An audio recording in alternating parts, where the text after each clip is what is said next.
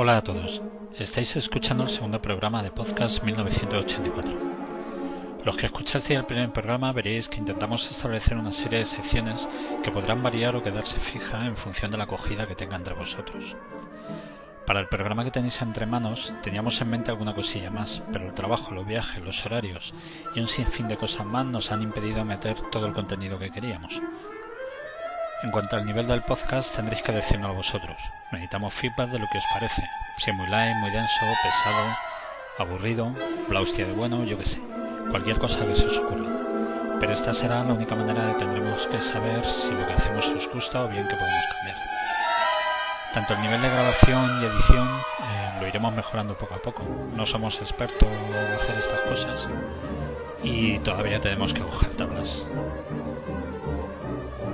Y bueno, mm, por si alguno no lo escuchó en el primer programa, voy a recordaros quiénes hacemos este podcast. Eh, de manera habitual están con nosotros Jesús Cea, Javier Espejo, alias Cuen, Pedro Candel, alias Sauron, y un servidor, Antonio Hernández, alias Belki. No siempre estaremos todos, otras veces tendremos invitados, mm, confío y espero. Eh, y, y nada más. Mm, Os recuerdo también el, la forma de contactar con nosotros a través del Twitter en arroba podcast 1984 o en el correo electrónico podcast 1984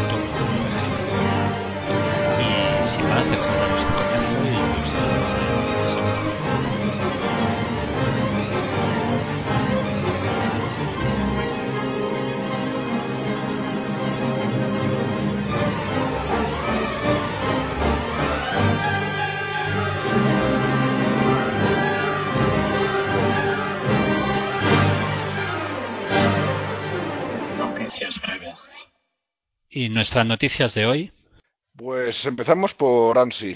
Eh, el domingo pasado, creo que fue, sí, si no me equivoco, a partir de las 7 tuvimos eh, pues todos la oportunidad de participar en el evento, en el primer evento de ANSI, su Mumble. También vía streaming. La verdad que el evento estuvo muy bien. Fueron dos charlas, una sobre la ley ciudadana eh, y, y eso, la ley criminal, y otra que sobre la seguridad doméstica, que fue un debate sobre eso, Internet de las cosas.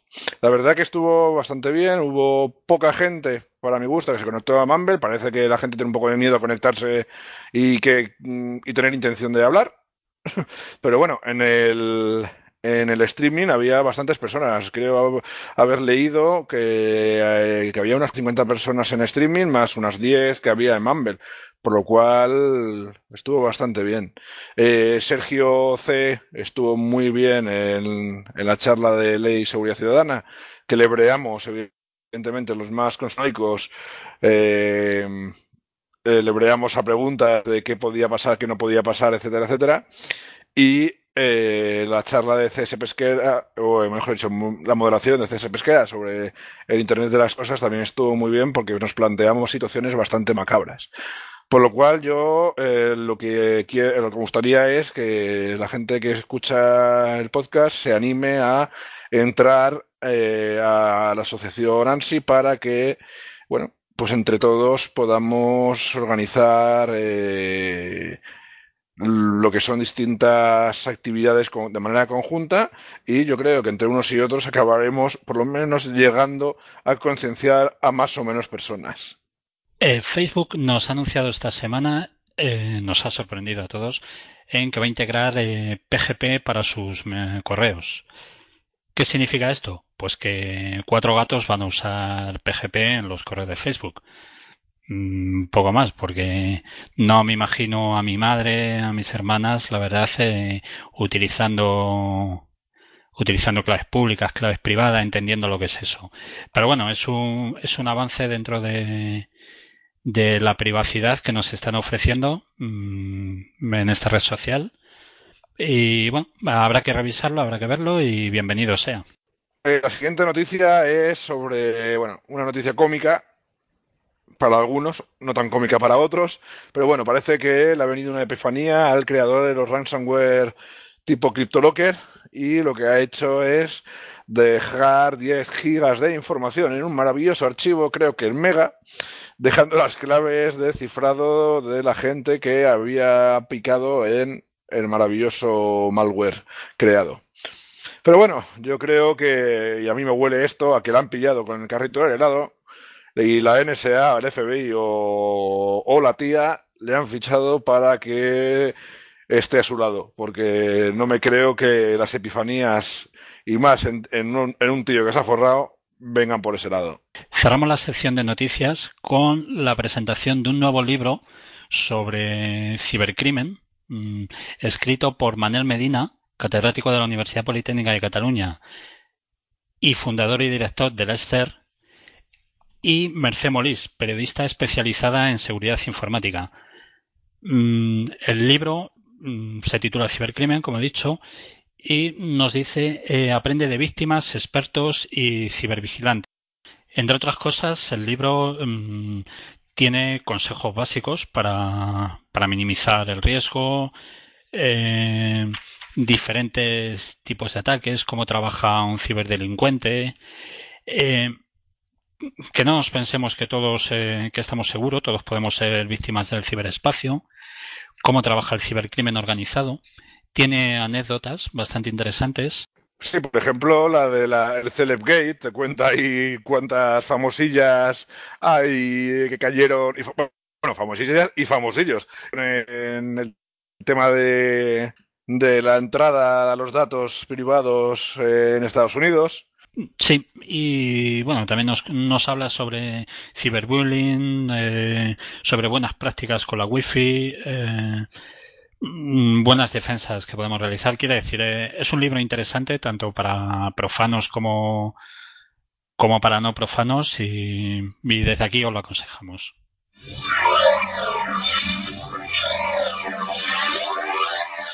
El debate. Buenas tardes. En nuestro debate de hoy tenemos a Jesús Cea y Javier Espejo y vamos a hablar sobre la sobre la próxima aprobación de la TTIP. Como ya sabéis, la TTIP es eh, pues un caballo de Troya que nos han metido las grandes corporaciones en todos los países mmm, para llevarnos a, a, esa globalización que andan deseando.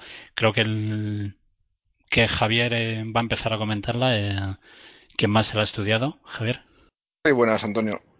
Eh, a ver, lo que Antonio, esto es otro gol que nos están marcando dentro de, de, nuestro ámbito, vamos a decir, diario. Es el Tratado Transatlántico de Comercio e Inversiones, que no es más que lo que intentan es equiparar, eh, bueno, pues no sé qué querrán equiparar, porque yo equipararme con Estados Unidos en ciertos privilegios o en ciertos eh, ámbitos como puede ser la seguridad o la a nivel económico o a nivel eh, a nivel empresarial pues sinceramente no me gustaría. Bueno lo que se intenta eh, es pues eso que las grandes empresas acaben beneficiándose de, de este tratado para que puedan abrir sus franquicias en, en cada estado. Es un resumen muy burdo vale no si queremos entrar en más de ahora lo haremos, pero bueno, en resumen, es, eh, una de las principales cosas que hacen es que permitirán que cualquier empresa eh, de cualquier otro, de cualquier país, en este caso es un tratado entre Estados Unidos y Europa, pueda abrir eh, empresas en, en cualquiera de los países y si no le va bien incluso denunciar al país que le le, pues eso, si no le va bien, de denunciar al Estado en el que había instaurado la empresa.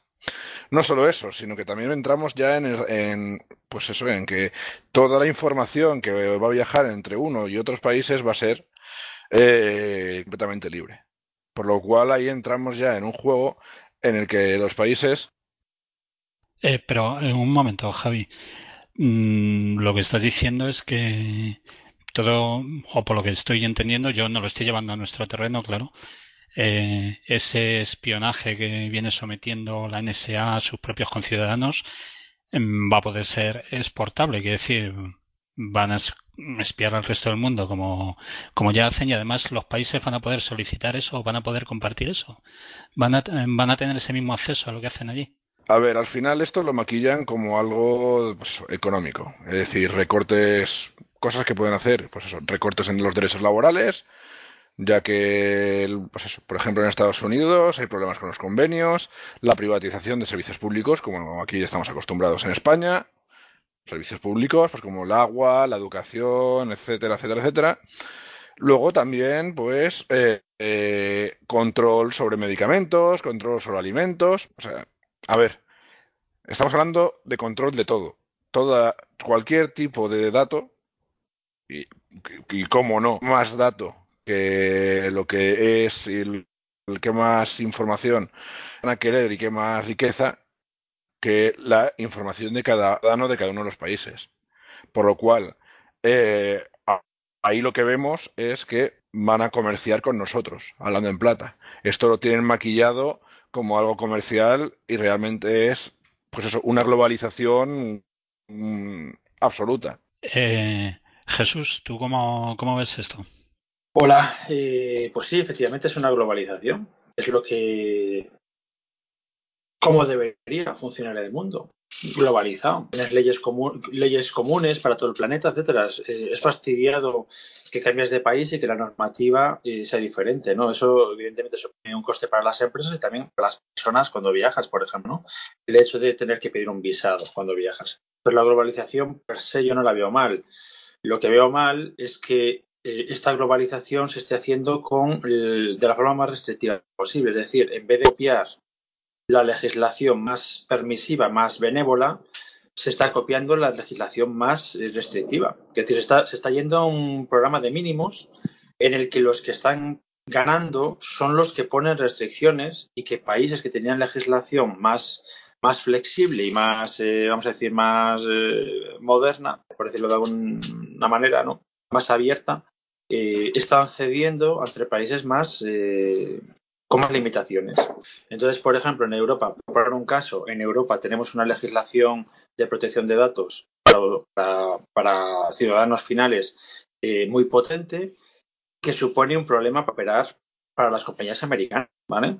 Bueno, pues eh, todo ese proceso de negociación se está discutiendo pues que las compañías americanas tengan un estatus especial para poder acceder a información de ciudadanos europeos violando la ley europea y como viola la ley europea, pues lo que se plantea es que, más el tratado, tienes que bajar las eh, protecciones que te da la ley europea que tenemos de hace 20 años, ¿no? Entonces, esa yo, es la parte que veo peligrosa, ¿no? La globalización así, me parece estupendo poder viajar con una única moneda poder viajar con, eh, sin pedir un visado, pero lo que estamos viendo es que para hacer cualquier cosa tienes que pedir ese visado. Mm, vale, pero ¿y esto entonces eh, cómo encaja con las nuevas. Estoy pensando en el nuevo proyecto de ley de, eh, que hay en Francia, la, la, llamada ley Hadopi o ley antiterrorista, es donde están dando permiso para para hacer esto mismo, para hacer espionaje a todo el mundo y tener controlado a todo el mundo, hacer un, un precrimen, algo que ya hablamos la semana en el anterior programa con con nuestra famosa eh, ley Mordaza. Eh, ¿Cómo encaja aquí? Es decir, eh, está bien, dices que, que está bien tenerlo todo globalizado, todo compartido, pero pero estamos hablando que hay países donde ya están aprobando este tipo de leyes de, de espionaje masivo y van a compartir esa información. Mm, sí, y la, a ver, un gobierno, la definición de gobierno es una organización que quiere perpetuarse y quiere conseguir cada vez mayor poder. Es así de sencillo. Esa es la tendencia natural de un gobierno, ¿vale? Eh, para hacerse la vida más fácil a ellos, por un lado, y por otro lado, para defender su, su razón de ser, de que tienen que estar ahí, ¿vale? Pues es necesario tener enemigos y es necesario aprobar leyes para eh, luchar contra ellos, ¿ok? Y es la tarea de los ciudadanos el equilibrar ese péndulo. Entonces, a mí no me parece mal que los gobiernos quieran eh, meterte un chip. A mí lo que me parece mal es que el público no reaccione ante ese ataque. Cada uno, evidentemente, tiene que tirar para casa, entre comillas, porque es lo único que va a funcionar al final. Tú no puedes confiar en la el, en herencia de un gobierno, de, un, de una ley tú lo que tienes que confiar es en el egoísmo de cada uno, que es un egoísmo productivo. Es decir, que, la policía quiere más acceso del que tiene ahora mismo, pues eh, está, su, está, está en sus genes pedir más acceso. Y soy yo, como ciudadano, el que tiene que negarse a darle más acceso. Pero evidentemente. Sí, eh, Jesús, en eso tienes toda la razón. Lo que pasa que yo lo que estoy viendo es que están, bueno, han aprovechado el, horror, el, horrible atentado de Charlie Hebdo precisamente para que, eh, pues eso, el 40 o el 70% por, por, porque he estado leyendo, 70% de la gente encuestada en Francia ha dicho que sí a perder tanta libertad como la que quieren hacer perder. Es brutal. Es decir, están aprovechando el, miedo para ese con ese fin. Es decir, que la gente está asustada y está en sus madrigueras. A ver, estamos, estamos como, como sociedad, no España, sino la sociedad occidental al menos, que es la que la que conozco, no sé cómo estará China, ¿vale? Pero la sociedad occidental estamos súper acomodados, súper cómodos y súper felices. Y, y estamos dispuestos a lo que sea en pos de mantener ese status quo, aunque sea mentira.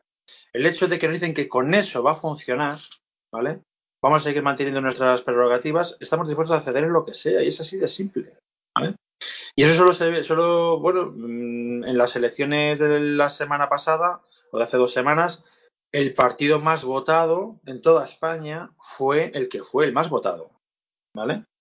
Y tú dices, bueno, ¿cómo es posible que sigamos haciendo lo que, sigamos votando mayoritariamente esas personas, ¿no? Pues, pues sí, somos así porque nos dicen que cualquier otra cosa va a ser peor. Y como estamos realmente eh, acojonados de perder nuestro, yo qué sé, pues eh, lo bien que vivimos, porque por mucho que nos quejemos, la verdad que vivimos muy bien y muy cómodos, eh, cualquier cambio es una amenaza. Y si te dicen que para volar en avión te tienes que desnudar, pues nos desnudamos, porque yo quiero volar en avión y evidentemente quiero que me estrellen el avión o que me lo revienten. ¿vale? Entonces, si hace falta desnudarse, me desnudo, porque es por mi seguridad. ¿vale? Y nadie se plantea que realmente cuál es la efectividad de desnudarse. A ti no te están diciendo que si te desnudas vas a ir más seguro, ¿te lo crees? Porque somos así, somos borregos. Sí, sí. Y nos lo creemos. No, completamente. El problema es ese. Lo que pasa es que poco a poco, eh, al final, precisamente lo que estamos haciendo, y es, es estoy, estoy, acordándome de cuando Estados Unidos, y me estoy remontando bastante, eh, hizo aquella incursión en Somalia que ni la ONU ni nadie sabía que le iba a hacer, para capturar ahí a los mayores, eh, pues eso, eh, a los eh, mayores colaboradores del régimen de Somalia, allí cuando estaba la gran hambruna que hubo y demás, eh, eh, que lo que están haciendo al final es, pues Estados Unidos, ¿qué hizo? Dijo, coño, ¿dónde nos hemos metido? Hemos creado un avispero. en su momento, Bin Laden, cuando vio esto, fue cuando comenzó a decir, coño, la forma de combatir a este tipo de países es esta, es un terrorismo o una, una guerra de guerrillas, hablando en... Y así es como es ahora, es decir, eh, lo de Charlie Hebdo fue igual, un grupo, una cúpula terrorista, crear un pánico horrible dentro de Francia. Y gracias a eso, eh, en vez de eh, ayudar y hacer que los ciudadanos vivan con mayor seguridad, lo que están haciendo es mmm, venderla, vender su seguridad a cambio de algo que yo ya no sé ni lo que es. Pero fíjate que encima lo más grave del asunto es que ni siquiera hay garantías que por el hecho de renunciar a derechos son fundamentales y que han costado siglos conseguir, ¿vale? Nos dicen que eso nos va a ayudar, pero yo no veo pruebas fidedignas de que eso sea así ha salido hace, hace un par de días, hace nada, esta semana, ha salido un estudio de la, de la Agencia de Seguridad de Transportes en Estados Unidos que controla los aeropuertos, la TSA, ¿eh? Pruebas suyas, metiendo agentes suyos, intentando colar armas y explosivos por, por los aeropuertos, colaban el 95% de los intentos. O sea, el 95% de los intentos conseguían colar una pistola, rifles de asalto, ¿vale? Rifles de asalto, cágate, explosivos pegados al cuerpo, que la, que la alarma les sonaba, la alarma, bueno, el sensor que tienen sonaba y les cacheaban y no, no detectaban nada, cacheándoles y pasabas para adentro con el explosivo, ¿vale? Entonces, el, el tema es, eh, nos estamos gastando un pastón en seguridad que no funciona, que es, una, es un tema simplemente de percepción. Percibimos que estamos más seguros, pero no es verdad. Yo cuando estuve, cuando fue los atentados del, del 11 de marzo en Madrid, en 2004 creo que fueron, me parece, 2004. Sí, 2004, sí. Eh, después de los atentados, los, los trenes de cercanías se llenaron de eh, militares, ¿vale? En cada vagón es un tío con una ametralladora. De pie en el vagón, en la puerta con una ametralladora. La gente estaba encantada. Yo eso, para mí eso no me da seguridad. El tío que lleva una bomba en una mochila, ¿qué le importa que haya un tío con una ametralladora ahí al lado? Si cuando llega a la estación explota la bomba, o sea, eh, el, el, que tiene la ametralladora no sabe que tú tienes una bomba en la mochila. ¿Qué seguridad me da que haya un tío con una ametralladora allí? Me da menos. Porque al tío se le puede ir la olla o, le puedes coger la ametralladora, lo asaltas y le, el tío está despistado, le saca la ametralladora, ¿vale? Estás metiendo un arma, un arma automática, un arma que puede matar a 20 personas en 5 segundos, lo estás metiendo en un tren en cada vagón del tren, ¿vale? Pero sin embargo, yo veía a mi alrededor, a mí se me asustaba, veía a mi alrededor y la gente estaba encantadísima de la vida porque veía que alguien estaba haciendo algo. Y el problema que tenemos como sociedad es que nos da igual lo que se haga siempre que parezca que estás haciendo algo. Somos pollos descabezados. Cortas el, a, un, a, una gallina, le cortas la cabeza y sale corriendo. Pues hay que pasa exactamente igual.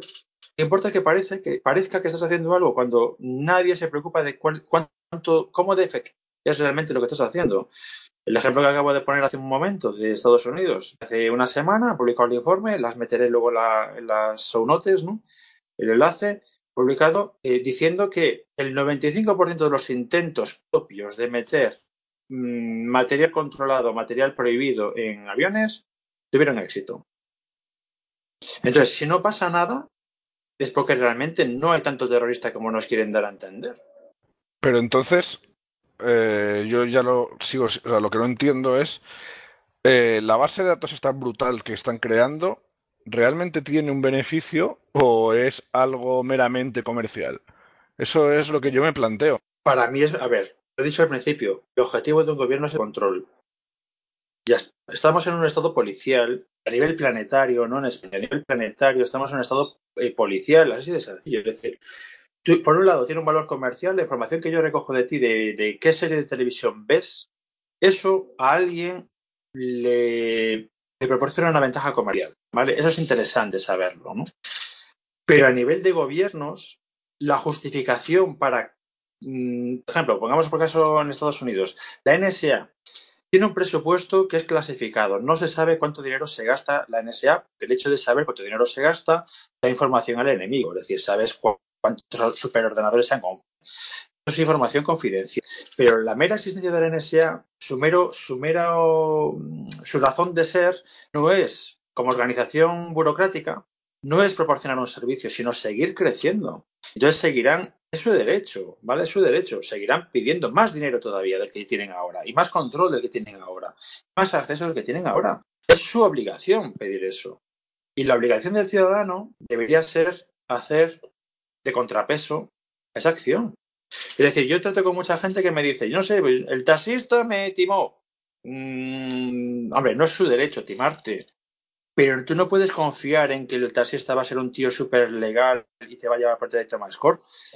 Debería ser su obligación, pero no hay, un no hay un impacto negativo por el hecho de que no lo haga bien. Tienes que ser tú el que se preocupe de denunciar a ese taxista si te ha dado la ruta del bacalao para llevarte al aeropuerto. Tú no puedes confiar en que todo Dios va a ser bueno y va a hacer a velar por tus intereses. Eres tú el que tienes que velar por tus intereses. Lo que te tienes que dar cuenta es que el diálogo que se está haciendo, bueno, diálogo, monólogo, que se está haciendo de que esto es por tu bien, que no te lo creas de forma automática, que efectivamente puede ser por tu bien, pero lo que se dice y lo que se hace y el motivo real no tiene por qué ser el mismo. Eh, Jesús, lo que, lo que creo que está claro, tú has dado a la gente por perdida, alguna vez ya lo hemos comentado, pero ¿qué, qué propones? Que decir, no todos eh, creo que aceptamos esto. Eh, tú sé que no lo aceptas. Mm, creo que los que hacemos esto tampoco lo aceptamos. ¿Qué propones? ¿Qué podemos hacer para luchar contra este tipo de leyes por nuestro bien que nos están imponiendo? Hombre, por un lado está claro que la parte de concienciación del público y tal, pues eh, no debe abandonarse, no debe abandonarse. O sea, la gente debería saber, eh, yo qué sé, pues qué impacto tiene determinadas leyes en su vida que, que te las venden como que son, yo qué sé, pongamos por caso que no tiene nada que ver, pero yo qué sé, la flexibilización laboral para crear empleo. Bueno, eso eh, no ha creado, al contrario, lo ha destruido. Te lo han vendido y te han convencido que iba a crear empleo te prometieron y luego cuando destruye empleo nadie pide cuentas de que me has engañado. Debería ser así. El público debería tener, debería ser consciente de lo que está pasando. Una vez dicho eso, eh, soy consciente de que la inmensísima mayoría de la gente le da igual. Y te puede decir que la privacidad es súper importante, que no quiere saber, no quiere que el gobierno sepa, yo qué sé, con quién se va a cenar, ¿vale? Pero en la práctica, si le cuesta, si, el estar protegido le cuesta medio segundo de su vida o una, un céntimo de euro, lo va a hacer. Cualquier cosa que tenga un mínimo de coste, aunque sea un coste absolutamente marginal, no lo va a hacer. Entonces, hay que proporcionar la gente que puede, que somos unos cuantos, eh, tenemos que proporcionar seguridad al usuario final a su pesar. Es decir, si tú esperas que el usuario final se proteja, no lo va a hacer nunca, ¿vale? Y tenemos que dárselo los que podemos, los que tenemos capacidad técnica y infraestructura, eh, darle seguridad a su pesar, que no sea una elección, ¿vale? Y entonces, en ese aspecto, no sé si estoy hablando ya mucho, mucho rato seguido, no sé. No, no, eh, está bien. Bueno, pues sigo, sigo el argumento. En ese aspecto, yo tuve una epifanía hace muchos años, cuando fue todo el tema de. Esto es un tema que me ronda la cabeza hace tiempo, ¿no? Pero cuando fue el tema del Black Sheep, de la extensión para Firefox que te permitía eh, hacer hijacking, ¿no? Inter, eh, colarte en cuentas de Facebook de gente que estaba en tu red local, por ejemplo, gente en un wifi abierto, en una cafetería, en un Starbucks, en un hotel, ¿vale? Eh, ahí me di cuenta de cómo funcionaba el mundo y de cuál era la forma generar cambios, cambios buenos, sin tener que ir y convencer persona a persona, que es, durante años y años y años se venía diciendo que Gmail y Facebook no metían cifrado, metían cifrado por defecto. Es decir, el 99,9% de la gente iba en abierto. Y muchos decíamos, oye, ten cuidado cuando estás en un wifi, ten cuidado cuando estás en un hotel, ten cuidado cuando estás en un ordenador que no, no es el tuyo, que no te merece confianza, bla, bla, bla. A todo el mundo le daba igual incluyendo a Facebook y Gmail, ¿vale? O Google. Sale, sale Black Sheep, una extensión que de forma sencilla tú lanzabas la extensión y te salía en una ventana directamente las caras de la gente que tienes alrededor, ¿vale? Porque mmm, buscabas sesiones de Facebook en, digamos, en tu entorno que iban abiertas en cifrado eh, se conectaba, a esa, cogiendo la cookie, se, conectaban a ese perfil, se bajaban la foto del perfil y te salía en la pantalla. Te salía en la pantalla básicamente por la chica mona que está al fondo del Starbucks, pues veías, el, veías su cara en tu pantalla. Pulsabas sobre esa cara y entrabas en su perfil. Y tenías el mismo acceso que tenía ella a su propio perfil. Puedes hacer lo que quisieras. ¿Vale?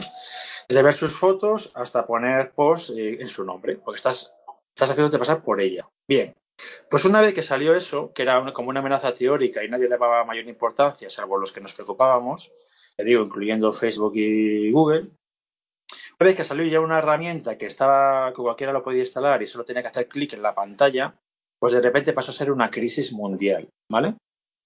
Pero lo, lo, mejor de todo no fue eso. Lo mejor de todo es que una vez que ya fue una crisis mundial y que ya no era un problema teórico y cuatro matados, sino que era bajarte un programa de internet y hacerlo, sin tener ni idea, ¿vale?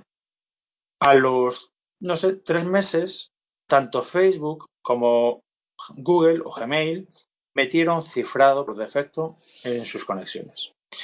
Y yo estoy seguro, y lo he dicho muchas veces y ya lo voy a dejar ya grabado para no tener que repetirlo, estoy seguro de que al final fue una reunión de 10 personas en una habitación diciendo, tenemos que hacer algo, ¿qué hacemos? Pues hay que meter cifrado, ¿no? Porque el cifrado cuesta mucha pasta, rendimiento, eh, meter más ordenadores, lo que sea. Y al final, alguien, una persona, cinco personas tomaron la decisión y esa decisión ha afectado a 2.000 millones de personas, de usuarios de Facebook y Gmail. ¿Vale? Y yo es en la batalla en la que estoy, es decir, personalmente. Eh, al usuario hay que darle seguridad, pero no, no, te, no, no, tienes que permitir que pueda elegir o no elegir. Tienes que forzársela, ¿vale? Forzársela en el buen sentido, es decir, tiene que ser seguridad cómoda de usar, tiene que ser sencilla, tiene que ser automática, tiene que ser transparente. Pero no tiene que tener la opción de no hacerlo de forma segura. Un ejemplo, por ejemplo, son los bancos tú conectas a un banco y en el banco no se te pregunta, oye, ¿quieres conectarte de forma segura o de forma abierta? No, directamente te conectas para el TTPS, te aparece un candado en el navegador y a ti no te han preguntado si tú querías ir seguro o no. Se te fuerza la seguridad. Entonces, yo cuando hablo de forzar seguridad no me refiero a ir con el látigo, me refiero a que no sea una opción ni que sea transparente, porque yo cuando voy al banco y veo el candado, yo no he tenido que hacer nada. Ya, entre comillas, que ya eso es tema de otro podcast, si eso es seguro o no, pero entre comillas estoy seguro. ¿okay? Por ejemplo, con todo el tema de Snowden, un tema, estoy hablando mogollón, lo siento. Todo el tema de Snowden, ha salido otro artículo que también meteré en su notas diciendo, bueno, después de dos años de Snowden y de un montón de declaraciones de que nos espían aquí y allá por todas partes y tal, y que todo el mundo echa las manos en la cabeza y que se espían gobiernos y te hacen declaraciones la Angela Merkel diciendo que le parece muy mal, bla, bla, bla. En resumen, la gente sigue haciendo exactamente lo mismo de antes y pasó el día, pasó la romería y nadie, ha cambiado ningún hábito por el hecho de que ahora sepamos lo que ya sabíamos, pero que ahora lo sabemos seguro porque ya nos lo han enseñado en documentos. Lo que haces está siendo monitoreado. Y a todos nos preocupa, pero nadie modifica sus hábitos porque mmm, les es incómodo, les es incómodo y bla, bla, bla. Pues resulta que sí que ha habido. Jesús, de todas formas, perdona, perdona, pero por reconducir un poquito, eh, lo que estás contando, bien, o sea, estás diciendo las empresas que nos están forzando o los bancos que nos están forzando a tener esa seguridad eh, por nuestro bien, pero aquí lo que estamos eh, realmente tratando es que vamos, queremos forzar a la gente a que tengan seguridad por, eh, o sea, contra el gobierno, para escondernos de las leyes que nos están imponiendo los gobiernos. No es realmente por lo que nos puedan robar, eh, no es porque nos roben en, lo, en el banco nuestros perfiles, sino para poder mantener nuestro eh, nuestra integridad. Eh. No, no sé cómo, cómo lo ves. A ver, quería terminar un poco el argumento porque era importante. Estaba diciendo que la mayor parte de la gente no ha, no ha hecho nada tras Snowden, ¿vale? El 99,99% ,99 de la gente no ha modificado, se enfada mucho y se mosquea y, y, sale a manifestarse a la calle, pero luego llega a su casa y sigue tuiteando igual, ¿vale? Pero la gente que cuenta, que es la gente que desarrolla tecnología, la gente que hace tu navegador, la gente que hace tu programa de chat, eh, Google con tu Android, esa es la gente que cuenta. Esa gente ya ha declarado de varias formas y maneras que ellos sí van a luchar por la privacidad, ¿vale? Por ejemplo, Apple hace un año, en noviembre del año pasado, dijo que a partir de la versión 8 de iOS, que es la actual, la que está ahora funcionando, ni ellos mismos pueden abrir un teléfono que les entregue la policía. No tienen ni siquiera la capacidad técnica para abrir el teléfono. ¿Ok? O la IETF, que es la que hace los estándares de Internet de protocolos, eh, ya ha dicho que a partir de ahora cualquier protocolo nuevo que se desarrolle, el cifrado tiene que ser nativo y no existe la opción de no meter cifrado. Se ha aprobado el HTTP 2.0 en marzo y, en ese en estándar no se incluye cifrado después de mucha batalla, ¿vale? No se incluye cifrado. Tanto Google como como Mozilla han dicho que en sus navegadores solo van a desplegar HTTP 2.0, que tiene mejoras de velocidad básicamente, solo bajo cifrado. Entonces, eso lo que, lo que ocasiona es que el usuario normal, sin tener que hacer nada en su casa, simplemente por utilizar un navegador moderno, esté más seguro que hace tres meses. Y son decisiones que han tomado personas, que no es el público persona a persona, el final, sino que son cinco personas en una sala, los cinco de Mozilla, en una sala que han decidido que ellos solo van a meter cifrado, solo van a meter eh, actualización de protocolo si va cifrada o en el móvil. ¿okay? Ese es el punto que quería decir. Y luego, la parte de la lucha contra el gobierno, aquí hay una cosa muy curiosa. Ahora se está, se está, estamos en un estado policial, ya lo vuelvo a decir, ¿no? Eh, están empezando a salir propuestas bastante mmm, vocales, ¿no? bastante ruidosas, de mmm, limitaciones en materia de cifrado. Es Es decir, que a partir de ahora, por ejemplo, estés obligado o a limitar tu, la potencia de tu cifrado, que tus cifrados vayan, eh, digamos, haya un procedimiento de puerta trasera, ¿vale? Para que un gobierno pueda, llegado el caso, pinchar tus comunicaciones para ver si efectivamente eh, estás teniendo, no sé, pues, pornografía infantil por tu, por tu, por tu conexión. Bueno, eso se está hablando a nivel de gobiernos, pero nadie está hablando, por ejemplo, de qué impacto tiene eso en la parte del comercio electrónico, en la parte bancaria, por ejemplo, en la parte del tráfico internacional. Es decir, si yo me estoy conectando a Amazon eh, Estados Unidos es una conexión segura, ¿vale? Eh, ¿Qué pasa si el gobierno me limita la calidad de mi cifrado? Eh, Cuando estoy hablando Jesús, con en el, en el patrioti- en el, en el acta patriótica este de Estados Unidos que creó tras el 11S, una de las cosas que hizo justamente fue la limitación de, la, de, la, de los algoritmos de, de encriptación. Limitó, creo, que eran 128 bits lo, más, lo máximo que se podía encriptar. De aquí viene todo. No, no, no, no, no, no, no, no, no, no, no, es- no es así. No. Te lo digo que no. Te digo que no, no es así. Hecho, de todas maneras, 128 bits ya es la hostia. 128 bits no los rompes. A menos que haya alguna debilidad en el algoritmo, Correcto, 128 bits no los correcto. Pero hay, una, hay una cosa que es importante y es, hemos llegado a un momento en la historia de la humanidad en que todas estas tecnologías que ahora mismo incluso se quieren, se quieren limitar ya han salido de la botella. Esta es la caja de Pandora, ya se ha abierto la caja de Pandora. La tecnología de cifrado en plan RSA o el algoritmo AES o los hashes, ¿no? Eh, yo que sé, SHA-256, etcétera, tecnología que ya es de- no es de dominio público, pero es de conocimiento público Sí, ya vienen los libros, vienen los libros, enseñan los colegios, etcétera. O sea, eh, tienes el código, Python, tienes el código. Em, eso no se puede volver a meter en la botella otra vez. Ese conocimiento está ya en la calle. Si tú ahora lo prohíbes, lo único que consigues es que los fabricantes comerciales se plieguen a la ley, porque se, bueno, están obligados, ¿no? Si no, pues eh, no pueden funcionar. Pero los malos, los malos, no tienen esas limitaciones. Es decir, tú lo que consigues, si tú dices, bueno, todas las comunicaciones a partir de ahora tienen que ir en abierto, tú lo que consigues es que los ciudadanos que cumplen la ley vayan en abierto y estén sujetos a que les pille el vecino del tercero que usa su wifi. ¿Ok? Sin embargo, evidentemente, el que pone bombas y el que mata gente no va a cumplir la ley de, de- no cifrar. Él va a cifrar. Y dice, bueno, es que le limito la tecnología. No puede comprar la tecnología porque no es, ilegal. Dice, ya, ya, pero es que el tío ya está matando gente. El tío, el algoritmo RSA y el algoritmo AES el algoritmo no sé qué, ahora mismo ya lo tiene en su ordenador ahora. Tú mañana lo prohíbes, el tío pues eh, eh, usa la ISO de Linux del año pasado y ya lo tiene. O se coge un libro que está en el cole en la universidad. Entonces, lo que consigues es que la gente que, cumple la ley o que no se preocupa por nada, que es lo normal, eh, esté fastidiada, digamos, le penalizas. En cambio, al que pone bombas, no le penalizas. Bueno, en vez de meterle 10 años de cárcel, le metes 10 años y 3 meses por haber, eh, además, haber usado cifrado encima de haber matado 25 personas.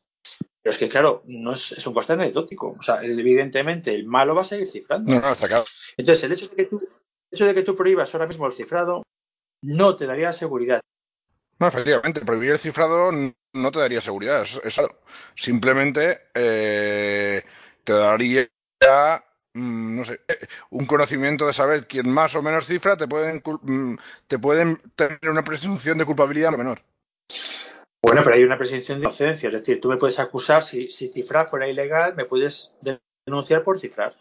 Pero no por lo que vaya dentro del cifrado, porque no lo sabes, no sabes lo que es. Sí, por, por- por supuesto. Pero, como estábamos diciendo, en la ley de antiterrorismo francés, simplemente con que haya una intuición de que pueda haber una actividad eh, antiterrorista eh, sin ninguna intervención del juez, eh, el primer ministro francés puede determinar que, eh, con ayuda de unos, mm, creo que eran unos cinco o ocho eh, expertos, decirte, tío, eh, te requisamos todos los datos, te hacemos todo y demás. Es decir, que por que simplemente por, por- digo, este tío está utilizando una encriptación de 2048 en vez de de 128. Dios mío, Dios mío, Dios mío. Creo que este es terrorista. A ver qué hacemos. Mira, esto es exactamente igual. El problema de estas leyes es que son inaplicables. Son inaplicables porque la violaríamos todos. Entonces, el hecho de ser inaplicables ocasiona una cosa muy chunga, que es la inseguridad jurídica y la arbitrariedad. Es decir, todo el mundo eh, viola la ley porque la ley es una gilipollez, ¿vale? Si todo el mundo viola la ley, evidentemente la ley no se aplica, a menos que te la aplique a ti personalmente. Es decir, te quiero, te quiero fastidiar, y a veces te quiero joder, pero mejor no lo digo, ¿no? Quiero fastidiar y entonces cojo y dice, bueno, efectivamente, tú, eh, tú te bajas películas, tú te bajas películas, eso es ilegal, en España no lo es, por cierto, hasta dentro de un mes. Eh, entonces voy a por ti porque te bajas películas. Pues nada, cinco años de cárcel por cada película que te hayas bajado. Oye, pero que esto lo hacen 6 millones de personas. Y dice, ya, ya, yo voy a por ti. Otros 6 millones me da igual. Y es un problema. Entonces, el, problema de. eh, con lo que he comentado antes, de. A ver, hay un montón de organizaciones, por ejemplo, que se opondrían, se opondrían a esa legislación. Esas legislaciones son globos de aire, son globos de aire, son globos sonda. ¿vale? Están sondeando hasta qué punto pueden putear al pueblo justificándolo como seguridad.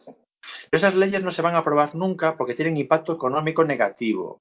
Y como tienen impacto económico negativo, y ahora lo explico, no se van a aprobar nunca porque hay gente que le va a costar dinero y no se va a aprobar. Así de sencillo. Es decir, en el momento que el cifrado con el banco le limites la seguridad y alguien con recursos razonables eh, pueda colársete en tu cuenta bancaria, pues el banco llorará. Y como el banco es importante, esa ley no se va a aprobar. Pero es un sondeo del público. Es decir, hasta qué punto, lo que has comentado antes, el 63, después del atentado de, la editorial en Francia, el 63% de los encuestados están dispuestos a sacrificar la privacidad que sea necesaria en pos de seguridad. Eso es lo que dice la encuesta. Que no dice es qué garantía tienes tú de que garantizando, eh, cediendo esa privacidad, vas a mejorar la seguridad. Esa parte no se mide en ningún sitio. Efectivamente. Y es la parte que yo discuto. Es decir, a ti te están vendiendo la moto y te estás creyendo. Es como cuando se decía, ya estamos saliendo de la crisis. Y hay gente que dice, ya, se- ya estamos saliendo de la crisis. A ver, tío, yo sigo viendo, yo sigo teniendo problemas para trabajar. Sí, sí. Una cosa es lo que te dicen y otra, y otra cosa es la realidad. Tener un poco de criterio. No, no, por supuesto. Y no, y ya sé que es muy, ya sé que es muy costoso el, el cuestionarlo todo y tal, porque joder, el día tiene las horas que tiene y el cerebro tiene la cabeza que tiene, ¿no? Pero es que hay cosas que yo pongo en la televisión y flipo. Directamente pongo la televisión y flipo. Con gente que no es del mundillo, gente, vamos a decir, entre comillas, normal, y están encantadísimos de que el gobierno esté preocupado y les proteja y les ofrezca eh, mejoras en su seguridad. Eh, que son ficticias, pero como te dicen que dicen, ah, tú te lo crees. Porque no tenemos criterio, la mayor parte de la gente no tenemos criterio para darnos cuenta de que eso es una chorrada. Como cuando de repente te dicen que, que se han perdido, eh, además de forma súper selectiva, se han perdido eh, determinadas actas judiciales o pruebas eh, judiciales por un error informático y no pasa nada. Pues ahora va a ocurrir un error informático, qué mala suerte. Qué mala suerte, tío. Y, no sé, yo mando, no sé, la humanidad manda sondas a Marte y cosas por el estilo. No, no vamos a hacer una copia de seguridad de, de algo que, que le va la vida, la vida en ello a muchas zonas. Bueno, el otro día se quedó la, la nave, la Solar, no sé cuántas, se quedó eh, colgada por un archivo de cincuenta y pocos megas. Pongamos muchos ejemplos. No, el 32, de, bueno, de 32 megas y hay, hay gente que es muy amateur, ¿vale? Pero yo no sé, yo hay ordenadores implicados en hechos delictivos desde que hay ordenadores. Entonces yo me imagino que habrá una serie de protocolos de, pues yo qué sé, pues se copiará el disco duro para entregárselo a la defensa y a la acusación, entregarás una copia, no entregarás el disco duro original, porque el disco duro original es la referencia por si alguien manipula algo, ¿no? Ahí habrá copias, habrá cosas. Sí, a ver, es la base de, forense, claro. Claro, ahí habrá, habrá un procedimiento. O sea, a mí que me digan que, no sé, porque por un fallo informático, cof, tose lo que quieras, que por un fallo informático alguien queda libre. eh, y además que no es la primera vez, porque encima llueve sobre mojado, ¿vale? Pero el público normal cuela, porque como el público normal, la informática es magia y está acostumbrado a que el ordenador le juegue malas pasadas, porque es, rutina, ¿vale? Pues y nadie cuestiona nada. Nadie, nadie dice, oye, quiero un informe pericial de eso, de ese fallo informático. Y quiero responsables, y quiero que se hay que despedir a alguien, se le despida. O sea, yo no, yo, yo yo alucino, por ejemplo, la agencia de protección de la, la, la ley de protección de datos que tenemos en España, ¿eh? lo comentaba el otro día Pedro, eh, si una empresa viola la ley de protección de datos, la crujen a multas, pero si lo viola un organismo oficial, como por ejemplo un hospital público que tiene datos de enfermos de SIDA, por ejemplo, que son súper sensibles, eh, pues es una- un expediente administrativo y nadie paga el pato. Nadie tiene penalizaciones. No, por supuesto. Eso está claro. Yo, de hecho, trabajo y he trabajado con empresas con, con datos de protección de, de, datos de carácter alto. Y efectivamente, empresa privada con datos de carácter alto van a por ella. Pero van a por ella y como sean de sanidad, que puedan ver que pueden tener algún tipo de competencia contra una farmacéutica, contra un colega de, de que pueda tener algún beneficio el Estado, pues van a por él, pero de huello. O sea, eso está clarísimo. Eh, siento ser el que el que corte un poco esta interesante charla, pero pero se nos está yendo el tiempo y creo que mm, tenemos que resumir en, en pocas palabras de, lo que estamos hablando. Quiero decir, eh, Jesús, ¿qué, ¿qué propones? ¿Cómo, ¿Cómo forzamos a la gente? En pocas palabras. Bueno, en pocas palabras es la gente que puede desarrollar tecnología, que hay bastante, ¿vale? Y también empresas que pueden desarrollar tecnología, que la desarrollan y la pongan en el mercado. No contando con que la gente lo vaya a usar porque, porque es buena y es mejor y es más segura, porque a, las personas individuales, eh, digamos, entre comillas, a los civiles, por decirlo simplificando mucho, le da exactamente igual, ¿vale? Ellos usan el WhatsApp porque es muy cómodo y muy práctico. Y si por debajo es seguro de puta madre, pero si no lo es, les da igual. Lo que tienes que darles es un WhatsApp que sea mejor que el WhatsApp para que lo utilicen. Y como efecto colateral, que ni siquiera son conscientes de ello, seguro. Tiene que ser algo que, mm, que no sea una decisión del usuario. Eh, Javi. Sí, pues a ver, yo creo que presumir un poco me quedo con, yo creo que con un par de ideas. Una, que con lo que hemos empezado a hablar, con el tema del Tratado Transatlántico, eh, ahí nos está marcando, nos ha metido o nos van a meter un gol de aquí a, creo que es de aquí a un par de semanas como mucho, eh, en el cual eh, toda nuestra información va a estar en manos de todo el mundo, aunque ya lo esté, pero bueno, ahora ya de manera oficial. Eh, y que lo que debemos tener en cuenta y aprender de ello es que, por favor, eh, intentemos eh, no tragarnos todo lo que dicen y poner medidas en todo lo posible para que mm, nuestro anonimato se valore. Porque ahora mismo nosotros como personas mm, no existimos. Somos un Facebook más, un Twitter más, un yo qué sé, una cuenta de cualquier red social. No somos más que eso. Por lo cual necesitamos que, nuestro anonimato y nuestra seguridad sea otra cosa más allá de una acta patriótica o de una ley antiterrorista francesa o de la ley mordaza española. Bueno, lo que está claro es que tenemos, eh, tanto con estas leyes como con la ley mordaza de, del anterior eh, podcast, tenemos para muchas y muchas tardes. Eh, yo diría que no está de más, podemos seguir retomando estos temas cada vez que queráis en, próximos debates. Eh, y bueno, yo creo que hasta aquí por hoy eh, es suficiente. Muchas gracias, Jesús, Javi.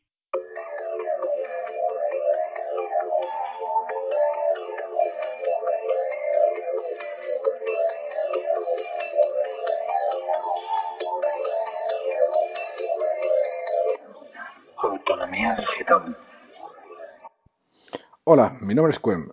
En este episodio de podcast queríamos hablar de ingeniería social. La definición de ingeniería social es la práctica de obtener información confidencial a través de la manipulación de usuarios legítimos. Bueno, ¿qué queremos decir con esto? Pues al fin y al cabo la ingeniería social es eh, ganarse la confianza de los usuarios a través de eh, herramientas más o menos de uso cotidiano, es decir, a través del navegador, consiguiendo que el phishing, consiguiendo datos a través de redes sociales, consiguiendo datos de distintos orígenes. Antiguamente, bueno, digo antiguamente, a los últimos 30 años más o menos, por ejemplo, el caso que todos conocemos de Kevin Mitnick, que lo que hacía era, eh, que fue uno de los casos de ingeniería social más sonados, fue el de robar datos que aparecían dentro de la papelera y, por medio de esos eh, datos pues pudo obtener información confidencial de las empresas. Eh, pues bueno, en este podcast lo que vamos a intentar es hacer casos, eh, o mejor dicho, un caso real, ¿vale? Y intentar describirlo para que quede claro cuáles son las deficiencias que tenemos cada persona o en este caso cada uno de nosotros y analizarnos un poco y vernos el ombligo de decir, vale, eh, aquí tenemos una carencia, aquí tenemos, aquí nos hemos pasado confiados, etcétera. Pues el caso es el siguiente. Somos una persona muy mala que queremos sacar información de una empresa como, yo qué sé, vamos a pensar en una, una empresa como puede ser, yo qué sé, Pepsi, o, Telefónica, o, una empresa que no conozca nadie. Pues vale, pues vamos a ver cómo podemos obtener esos datos. A día de hoy, eh, yo considero que los datos eh, personales están bastante más fácil de obtener que antiguamente. Y también, gracias a las redes sociales, eh, se puede lograr el acceso y, la, y ganarse la confianza de alguien de una manera simple. ¿Por qué? ¿Y por qué digo esto? Pues bueno, prácticamente todo el mundo tiene Facebook o tiene Twitter, el que no tiene Twitter tiene Flickr, el que no tiene Flickr tiene Instagram, es decir, hay tal cantidad de datos y de información nuestra viajando por Internet que al final puedes acabar dibujando un perfil de una persona investigando un poco en las distintas redes sociales. Otro de los puntos, vamos a decir, fáciles que, o que ayudan a facilitar eh, los eh, ataques de ingeniería a través de ingeniería social es que la mayoría de estas redes sociales eh, funcionan a través de los del mismo usuario o de una cuenta de correo. Por lo cual, a través de esa cuenta de correo podemos ya saber que tiene cuenta de LinkedIn, que tiene cuenta de bueno, distintas redes. Por lo cual ya tendríamos un dato, que es el mail. Bueno, vamos a contar, por ejemplo, que queremos sacar información para hacernos pasar con que, pues, que, somos amigos de la familia o que somos amigo, eh, amigos de, un familiar suyo o, pues bueno, que, que conocemos a gente de su círculo cercano. Pues para eso, por ejemplo, podemos ir a Facebook, vamos a Facebook y en Facebook, si la persona es desconfiada, tiene público el perfil. Bueno, si tiene público el perfil, pues podemos eh, ver mucha información. Sabemos que, le gusta, sabemos qué gente son sus amigos, eh, sabemos que, que, amigos son de la empresa, que amigos son de su, de su pueblo o amigos de la infancia, etcétera. Ahí tendríamos mucha información valiosa que podemos utilizar para que esa persona crea que sí que somos cercanos a ella. Vamos a suponer que somos, como decíamos, una persona malvada y que lo que queremos es sacar información de la empresa en la que trabaja, como decíamos, en una, en una empresa cualquiera y queremos sacar información por medio de, pues, eh, de un código malicioso que está en un documento. Perfecto. ¿Cómo hacemos llegar ese documento a esa persona? Pues bueno, de momento ya tenemos información personal. Vale, podemos intentar ganarnos la confianza de, algún familiar suyo, de algún amigo suyo, para que, por ejemplo, vaya distribuyendo documentación, ¿vale? En, en, un primer momento que sea información inocua, para, bueno, pues ganarnos la confianza de esas personas. Vale. Bueno, pues vamos a ver. Eh, el otro paso que podríamos dar es LinkedIn. En LinkedIn, si lo que queremos es información ya más eh, de primera mano de lo que es su entorno laboral, pues iríamos a LinkedIn, veríamos que esa persona, por ejemplo, trabaja en recursos humanos. Vendría muy bien. Las personas de recursos humanos, además, en LinkedIn tienen una manía que es la de agregar a muchísimos perfiles. Pues bueno, podemos ver que esa persona eh, ha trabajado en determinadas empresas, porque muchas personas tienen el perfil cerrado, pero no por completo, sino que tú puedes ver un poco la trayectoria profesional de esa persona e incluso hacerte tú un perfil de LinkedIn, que en ese perfil de LinkedIn tú pues eso, que hayas pongas que hayas coincidido en un tiempo con esa persona, en, esa empresa, y entonces tú ya eh, te hace creer en la persona mala que, oye, ¿qué tal? Que soy una que soy Pepito, que he trabajado contigo en la empresa no sé cuántas, y no sé si te acuerdas de mí, pero bueno, muchas personas simplemente por no poder quedar bien dicen que sí. Pues bueno, pues te agrega al LinkedIn. Y esa persona vale, no tenía el perfil público, pero sí que tiene, una vez agregado a LinkedIn, su teléfono publicado, su mail personal o profesional publicado, por lo cual ya tenemos una información muy valiosa porque también podríamos ver quiénes están en su departamento, quién es su jefe, quién es... Bueno, pues mucha información que por medio de conversaciones con esas personas nos podría llevar mucho tiempo llegar a dicha información. Vale, pues continuamos. Ya tendríamos información de la persona, tendríamos información de su entorno laboral, tendríamos su correo personal y tendríamos hasta su teléfono, bien sea del trabajo o bien sea el teléfono personal. Perfecto. Ya lo que nos quedaría simplemente es ganarnos, terminar de ganar la confianza. Pues bueno, le decimos que somos una ONG, que estamos buscando donaciones para pues, una causa mm, que se considere y que esa persona que tiene cierto nivel de confianza eh, o no piensa que se la puedan jugar, hablando en plata, pues coja y lo que hace es, pues bien, eh, las ganas de confianza porque tú lo has dicho que conoces a su hermano, que conoces a no sé quién, que has trabajado junto a esa persona eh, en el periodo del año 2006 hasta el 2010 en no sé qué empresa. Bueno, has montado una historia que aparentemente viene bien, viene y se ajusta a él, por lo cual, bueno, se, se confía, tú le mandas el mail, te dice que bien y le mandas llegado el momento, el código malicioso. Ese código, ahí ya, pues se deja la, la, imaginación de cada uno.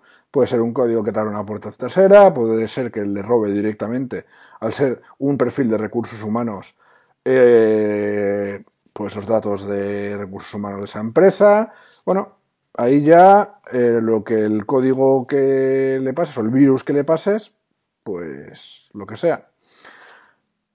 Eh, esto es un caso que se ha repetido bastante en bastantes empresas, sobre todo, pues eso, para robar información, eh, para robar la, la, las empresas de la competencia de información a empresas objetivo.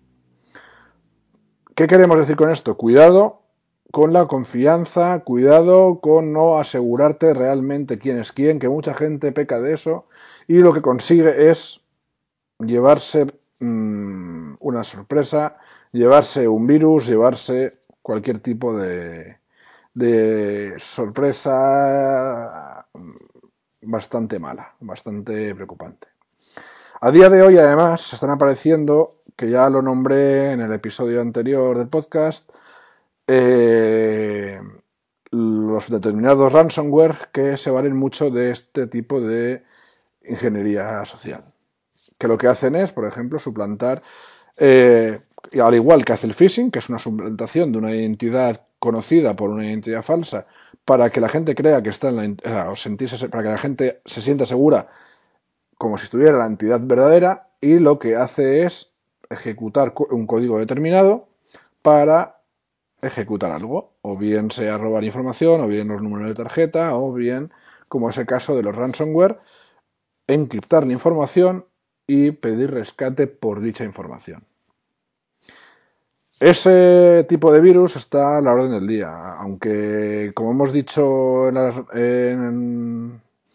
las, noticias, eh, decíamos que el, el, creador de los de ransomware, de uno de los virus de ransomware, de CryptoLocker exactamente, hablaba de que había vendido, eh, bueno, vendido no, que se había arrepentido de lo que había conseguido con ese virus, había dado una lista de 10 gigas de información, bueno, pues va a seguir habiendo vertientes y variantes de ese, de ese virus, pues bueno, a, todos los días. A todos los días hay problemas, empresas que se le encriptan todos los, eh, todas las ficheras compartidos, pues cuidado con quién aceptas, quién dejas que se acerque a tu vida personal y sobre todo no compartáis más de lo debido de tu vida personal, que nunca se sabe quién hay detrás de un perfil, que puede ser el nombre de alguien conocido y detrás no estar esa persona.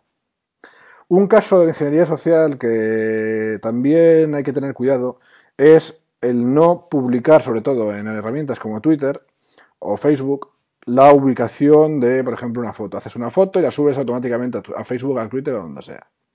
Ahí aparece tu ubicación, ¿vale? Ahí aparece que estás en ese momento en Parla y tú vives en Barcelona. Pues bueno, ya estás dando pistas para que alguien que tenga malas intenciones sepa que no estás en casa. Por lo cual ahí, igual, echad imaginación y pensad eh, cómo puede afectar eso, ese tipo de información, a pues eso, que te puedan robar, cómo te puede afectar esa información. Cuidado con no publicar la geolocalización. Cuidado con no publicar de manera inmediata las fotos. Cuidado con no publicar tu ubicación en ninguna red social. Eh, dicho todo esto, mm, y por cerrar ya, eh, la ingeniería social se basa en la en el exceso de confianza de la gente y en el descuido que mucha gente tiene en el uso social de las redes sociales. Las redes sociales vienen muy bien para hablar con tus colegas, pero viene también muy bien para que gente que no quiere hacer nada bueno con tu información te la dé. Y ya el último caso de ingeniería social de- debido a los, nave- a los eh, buscadores es que puede, eh, la persona malvada puede saber tu DNI, puede saber si has creado o no una empresa, porque en el BOE sale publicado todo. Es decir, en muchos sitios hay mucha más información de ti mismo de la que tú mismo sabes. Así que, por favor, cuidado con la confianza y cuidado con lo que se publica. Yo creo que con esto podemos terminar y muchas gracias. Un saludo.